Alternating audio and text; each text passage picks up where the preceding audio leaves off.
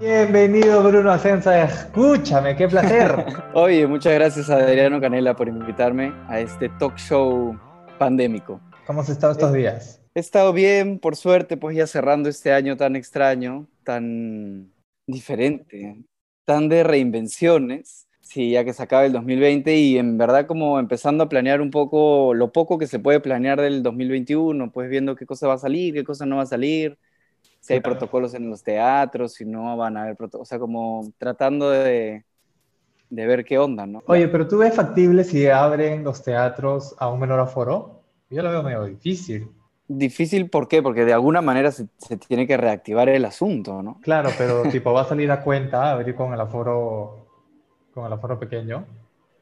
Sí, pues eso va a ser bien difícil, ¿no? O sea, sostener una sala, eh, lo que significa que vaya público, que haya gente que reciba ese público, incluso que los actores y la gente de producción gane un punto decente con 40% de las salas, claro, va a ser bien complicado, pero de alguna manera vamos a tener que inventar eh, o seguir reinventándonos para volver a lo que empezamos.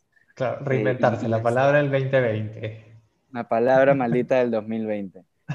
Pero, pero algo tenemos que hacer, ¿no? Porque el teléfono, el teléfono, el teatro tiene que regresar. Sé de algunas productoras que ya están tratando de, de ver si funciona la cosa con 40%. Claro, o bueno, haces la alternativa de Joana San Miguel. Haces la alternativa de Joana San Miguel que está sacando su, su monólogo sí, Que yo le ayudé a dirigir. Yo sí lo dirigí ahí en el peruano japonés. Estuvo muy divertido. Véanlo, porque la gente que no vio el show de la chata pueden verlo ahora. Está igualito, solamente que adaptado a épocas pandémicas. Claro. Chicos, por si acaso, ustedes están viendo este capítulo ya en el 2021, pero lo estamos grabando en el 2020. Vamos a seguir hablando de otras cosas. No te preocupes que no voy a hablarte de Travesuras del Corazón porque ya estás harto de eso y además porque no la he visto. Este... ¿No la has visto? Muy bien, pero claro, no, es de pues mi época. no, habías nacido, eres un, no, pues no es de mi época. Eres un crío, claro, ¿no? Tú ahorita, 2021, ¿te consideras que eres más director y guionista que como lo que te hiciste conocido siendo actor? Yo creo que me está interesando últimamente más explorar por ese lado, ¿no? Creo que es porque quizás he actuado eh, desde bien chivolo, ¿no? Tú ni siquiera habías nacido, como acabas de hacérselo notar a todo tu público centennial. Entonces estoy actuando desde los 13 años. Es un mundo que me encanta, que más o menos conozco, que he podido tener la suerte de estar en teatro, en la tele también y hacer algunas películas. Eh, pero también me he formado y me interesa seguir formándome como realizador y contar mis propias historias. Como actor eres una herramienta del director, del dramaturgo, de las historias que quieren contar y por supuesto tú también te sumas a eso y desde tu punto y desde lo que te toca como actor cuentas también esa historia. Pero también hay otras que me interesaría tocar a mí, entonces si puedo ir alternando me, me encantaría, ¿no? Pero de hecho me falta mucha más experiencia como guionista y como director, entonces estoy tratando como de apuntalar a ello. Tú digas más que estás harto que los directores te mandoneen y tú quieres mandonear a tus actores. no, no es cierto. Me encanta trabajar. Al menos con la mayoría de, directores con los que he trabajado, no sé si todos en verdad, porque ya hay muy sobón, pero la mayoría sí me han enseñado un montón de cosas, ¿no? Este año lo único que pudimos hacer es una película con Giovanni, o al menos yo como actor, con Giovanni de director, eh, y fue monstruo, ¿no? Porque, pucha, Giovanni es un capo, no solamente como actor, sino también como director. He podido aprender mucho de él. En fin, de, de, los directores con los que he trabajado he aprendido mucho, ¿no? Pero también me gusta a mí este lado, me gusta estresarme, armar el plan de rodaje, ¿no? Como es rico, ¿no? Tipo, esa chapa directora como que de que tienes que ir y tener todo en orden, que te pregunta cosas y no sé qué. Es como, es un estrés chévere sentir. O sea, yo lo he sentido a una menor escala. Este obviamente, pero, pero es chévere. A mí me encanta eso. Sí, es chévere porque ves un poco, si, si tienes suerte, como con la suma de, de, opiniones y de talentos, los actores, el director de foto, el director de arte, como que se va construyendo la historia que más o menos imaginabas. Oye, Bruno, ¿tú cuántos años tienes? 36. Cuando eras chivolo, o sea, chibolito tipo 10, 15. ¿Te imaginabas que ibas a estar donde estás ahorita a tus 36? No, porque ahorita estoy sobre mis alfombras que las acabo de lavar porque mis dos gatas que jamás en mi vida imaginé tener hicieron que la vela se chorree sobre la alfombra, entonces le he tenido que mandar a lavar y no tengo Bueno, yo Pero bueno, estaba tratando de hacer una profunda profesionalmente con bromas. ¿Tú crees que esto es un show de comedia? Ay, bueno, ya, disculpa. No, pensé que estábamos en un programa serio, así de actualidad nacional. me voy a ceñir entonces interno. a la pregunta. Sí, yo en camisa porque me amenazaste, que lo sepa tu público. Quizás sabiendas que paro en pijama, pero me amenazaste. Me dijo, por favor. tu uso gris. sí. Bueno, si te referías a profesionalmente, bueno, eh, soñaba con hacer películas, con contar historias, con actuar. Entonces eh, me he ido encontrando con un mundo profesional que no imaginaba, que no tenía en la cabeza, como alternar con diferentes cosas. De hecho, uno se imagina la carrera a veces del cine como con muchos flashes y alfombras rojas y en realidad es como una chamba bien intensa, bien dedicada y que no mucha gente conoce de la real magnitud de la chamba, ¿no? Entonces, también me siento que estoy en un momento de mucho aprendizaje que, que me interesa como seguir absorbiendo, ¿no? He tenido la suerte de trabajar con elencos increíbles, con actores y actrices que valoro mucho. Entonces, siento que estoy en un momento en el que he querido estar, pero que es mucho más vertiginoso de cómo lo imaginé, ¿no? Y, y que, y que nada, que está paja como ir viendo cómo funciona la cosa. ¿Sigues en tu mismo objetivo que te trazaste antes o no te has trazado necesariamente un objetivo por donde estás yendo? O sea, mi objetivo siempre fue dirigir y escribir y creo que, digamos, ese objetivo lo sigo mirando ahí en el horizonte y sigo tratando de perseguirlo, no porque que haya escrito y que haya dirigido no quiere decir que vaya a tener como una constancia en eso. De hecho, crear los proyectos, escribirlos, gestionarlos, es como siempre bien intenso, ¿no? ¿Y te ha pasado, por ejemplo, cuando estás escribiendo algún proyecto, algún guion o estás dirigiendo y hay algo que te gusta mucho, pero por ahí más de una persona te dije, no, sabes que esto no, o una persona que a ti te importa su opinión te ha dicho, no, esto no me parece que funciona y has tenido que como que comprometerte artísticamente. ¿Cómo has reaccionado con eso? Sí, bueno, el trabajo en el cine es un trabajo de co-creación, ¿no? Hay como muchas personas involucradas y además es algo que a mí me gusta. A mí me gusta, yo no soy de, los directores que cree tener una idea firme y que así tienen que ser las cosas como se me ha ocurrido a mí, porque así tiene que ser. Entonces, yo, yo siempre estoy como buscando opiniones, me gusta que la gente me sugiera, me, me diga su punto de vista. Entonces, sí han habido muchos momentos en los cuales he tenido que ceder en algunas cosas, eh, porque creo que un poco así también es la vida, ¿no? En algún momento cuando yo me sienta como más confiado y, tenga como, no sé, más trayectoria, más películas en mi haber, quizás pueda, eh, no sé, tener como una decisión más directa, pero sí han habido momentos en los que, en los que he tenido que transar, si a eso te refieres. Claro, pero que entonces dices que, que tienes todavía inseguridades claro que tengo inseguridades y que no conozco a nadie que, que no las tenga. Conozco a muchos que fingen no tenerlas, pero sí, todavía tengo muchas inseguridades, muchas cosas que quiero aprender. No considero que haya hecho cosas increíblemente... Eh, no de todos mis trabajos estoy 100% orgulloso, siempre hay cosas que veo que se puede mejorar, ¿no? Si no, o sea, si creyera que hubiera hecho una obra de arte en algún momento no sé cómo sería mi vida, no, no la conozco, no me la he imaginado así, pero siento que, estoy aprendiendo y que además estoy en un mundo del que me gusta aprender, me gusta el mundo de las historias, ya sea en el teatro, en el cine, en la televisión, y, estoy ahí pues chambeando, tratando de hacer una carrera honesta, lo más este, sensata y honesta posible, ¿no? Claro, sí, yo te veo bien tranquilito, en verdad, yo, yo tipo, bueno, cuando he tenido la experiencia de por ejemplo, cuando, cuando me invitaste a participar de, de un día de joven, o sea, hay veces pues en donde uno sí siente que está en un ambiente un poco denso o tenso y es como uno tiene miedo a veces del director o qué sé yo, pero en tu set fue, era demasiado tranquilo. Y yo no sé si te habrás estresado con cosas o no, pero sí, pues yo te vi tranquilito. o sea, sí, en el trabajo como director es de los trabajos que mayor estrés he experimentado en mi vida. Sí estaba súper estresado, pero en un día joven, del cual agradezco tu participación también, este, estábamos haciendo una comedia, una comedia juvenil que reflexionaba sobre algunos temas de los 30 años, quizás, ¿no? Pero pero a mí me gusta estar en un lugar donde yo me sienta cómodo y donde la gente se sienta cómoda, porque como te decía hace un ratito, creo que el trabajo en el cine, en la televisión, contar historias es un trabajo de co-creación, entonces si tú, Adriano, que estás yendo ahí con todo tu talento, buenamente, otorgándonos tu tiempo, estás ahí por algo, porque has pasado un casting o porque a Giovanna, que era mi codirectora, y a mí nos parecía paja lo que podías aportar, lo mejor que podríamos hacer, creo, es dejarte fluir, pues, ¿no? Tanto a ti como a Gisela, como a Yeli, como a Oscar, como a todos los actores. Entonces, esa es la onda que a mí me gusta que se sienta en los rodajes y no solamente con los actores, sino con el equipo técnico también. He trabajado con gente muy capa en foto, en arte, y creo que cuanto más libres se sienten ellos de proponer en base a lo que más saben, a su área de trabajo, yo y, toda la película o la serie va a salir más beneficiada.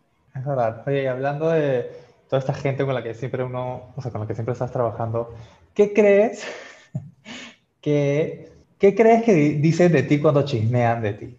Uf, de todo. he, ah, pues, escuchado un, he escuchado un montón de versiones de mi vida.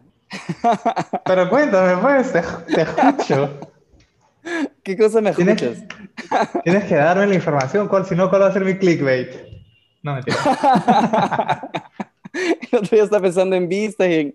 Qué horror, Adriano Canela. Mentira. Ha sido corrompido por las redes. Sí, bueno, he escuchado cosas que soy un poco, eh, no sé, medio creído, puede ser, como que medio distante. También he escuchado eso que me dices tú, que aparentemente aparentemente guardo la calma en momentos de estrés, ¿no? Como tú me acabas de decir. Entonces, no sé, he escuchado en verdad un montón de versiones de mi vida durante más de 20 años, 23 años, desde que estoy en el ojo público, que ya como que no me acuerdo, tú me preguntas como cosas puntuales, me acuerdo algunas que me da vergüenza y que no quiero eh, contar, pero, pero en verdad sí han habido como diferentes versiones que, no, no me provoca. Ya está bien. Ya sé que eres bien reservado. Pero sí, pues han habido un montón de versiones que me, que me, sí, pues, que me resbalan un poco.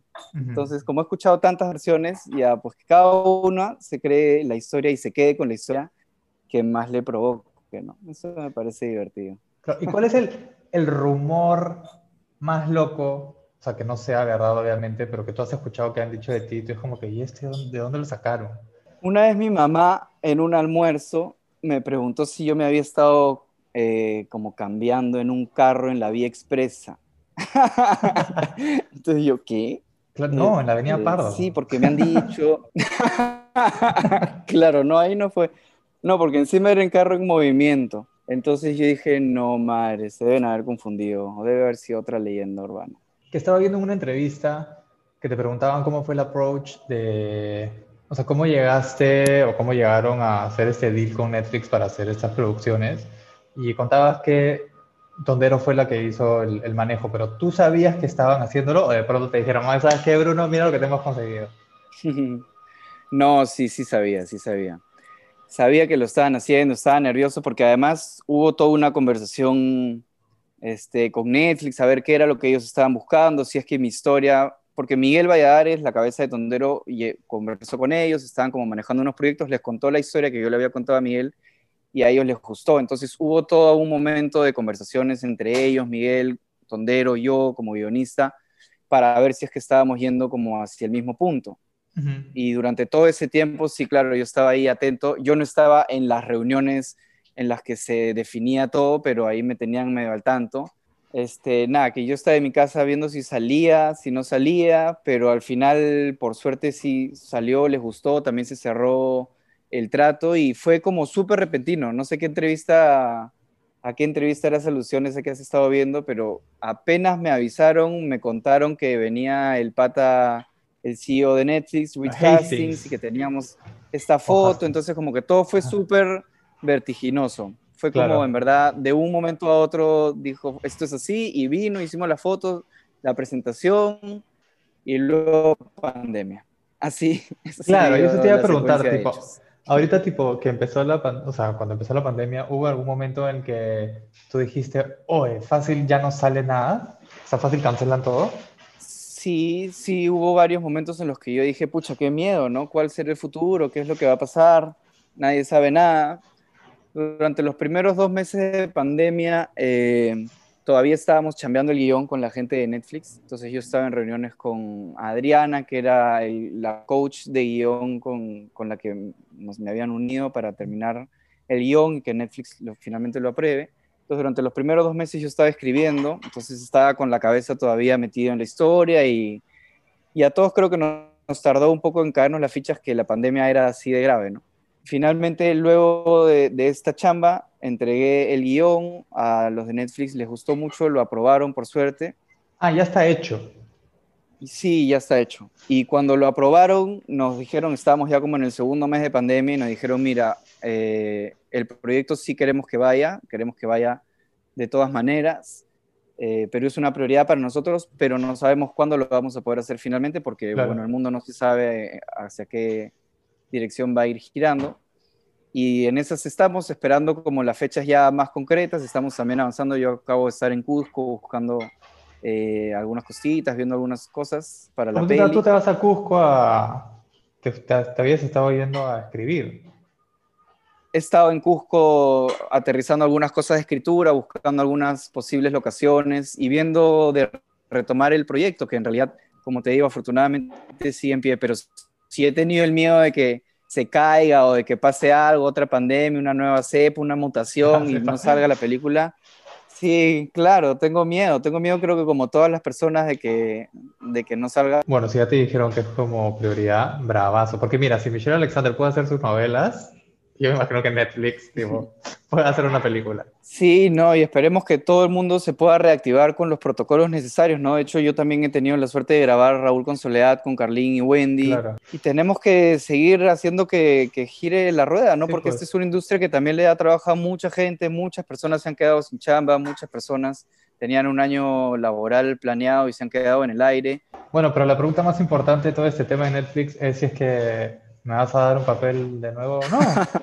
Yo creo que sí, Adriano, tú tendrías que decir qué tal ha sido tu experiencia las dos producciones, porque ya van dos en las dos. la suerte de contar y de gozar de tu talento. Y en un día era joven, ahí sí nos, nos divertimos presencialmente. Te pusimos un disfraz muy divertido. Escúchame, hablando de travestirme en, en Un Diario Joven, estaba también revisando varios videitos tuyos en YouTube.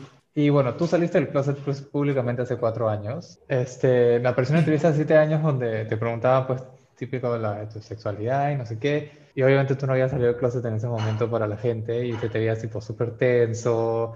Como que me hizo regresionar un poco a la época en la que yo también estaba en el closet y, y me, o sea, no sé, como que me dolió un montón ver esa entrevista. Como que hasta yo me he puesto nervioso ahorita solamente de pensar en esa situación, como que constantemente tener que estar escondiéndonos, este, por, no sé, miedo a qué iba a decir la gente, sobre todo tú que has estado, que eres famoso desde chivolo, que pues estaba esta idea de que puedes perder tu trabajo y, y te siento un montón viendo esa entrevista hace años, aparte que este huevón malazo que lo único que quería era sacarte, sacarte, sacarte la información. Este, pero mi pregunta es, tipo, ¿qué le diría tu yo de ahorita a, a ese Bruno de esa entrevista? Que se relaje un poco, ¿no? Que no todo lo que le han dicho es cierto, que no todo va a ser tan malo, este, que a la gente le han enseñado mal y que finalmente es cuestión de lo que final, terminé diciendo, ¿no? Cuatro años, bueno, tres años después, porque me dices que eso es de hace siete años. Sí me acuerdo de esa entrevista un poco agresiva, mala Sí. onda, ¿no? Este, Pero eso, que, que hay que relajarse, que hay que estar bien, que lo importante, y eso creo que iría, ¿no? También, este, creo que el mundo ha cambiado mucho y que está bien, que debería seguir cambiando. Creo que nuestro país más bien no está cambiando mucho, se está demorando mucho en cambiar.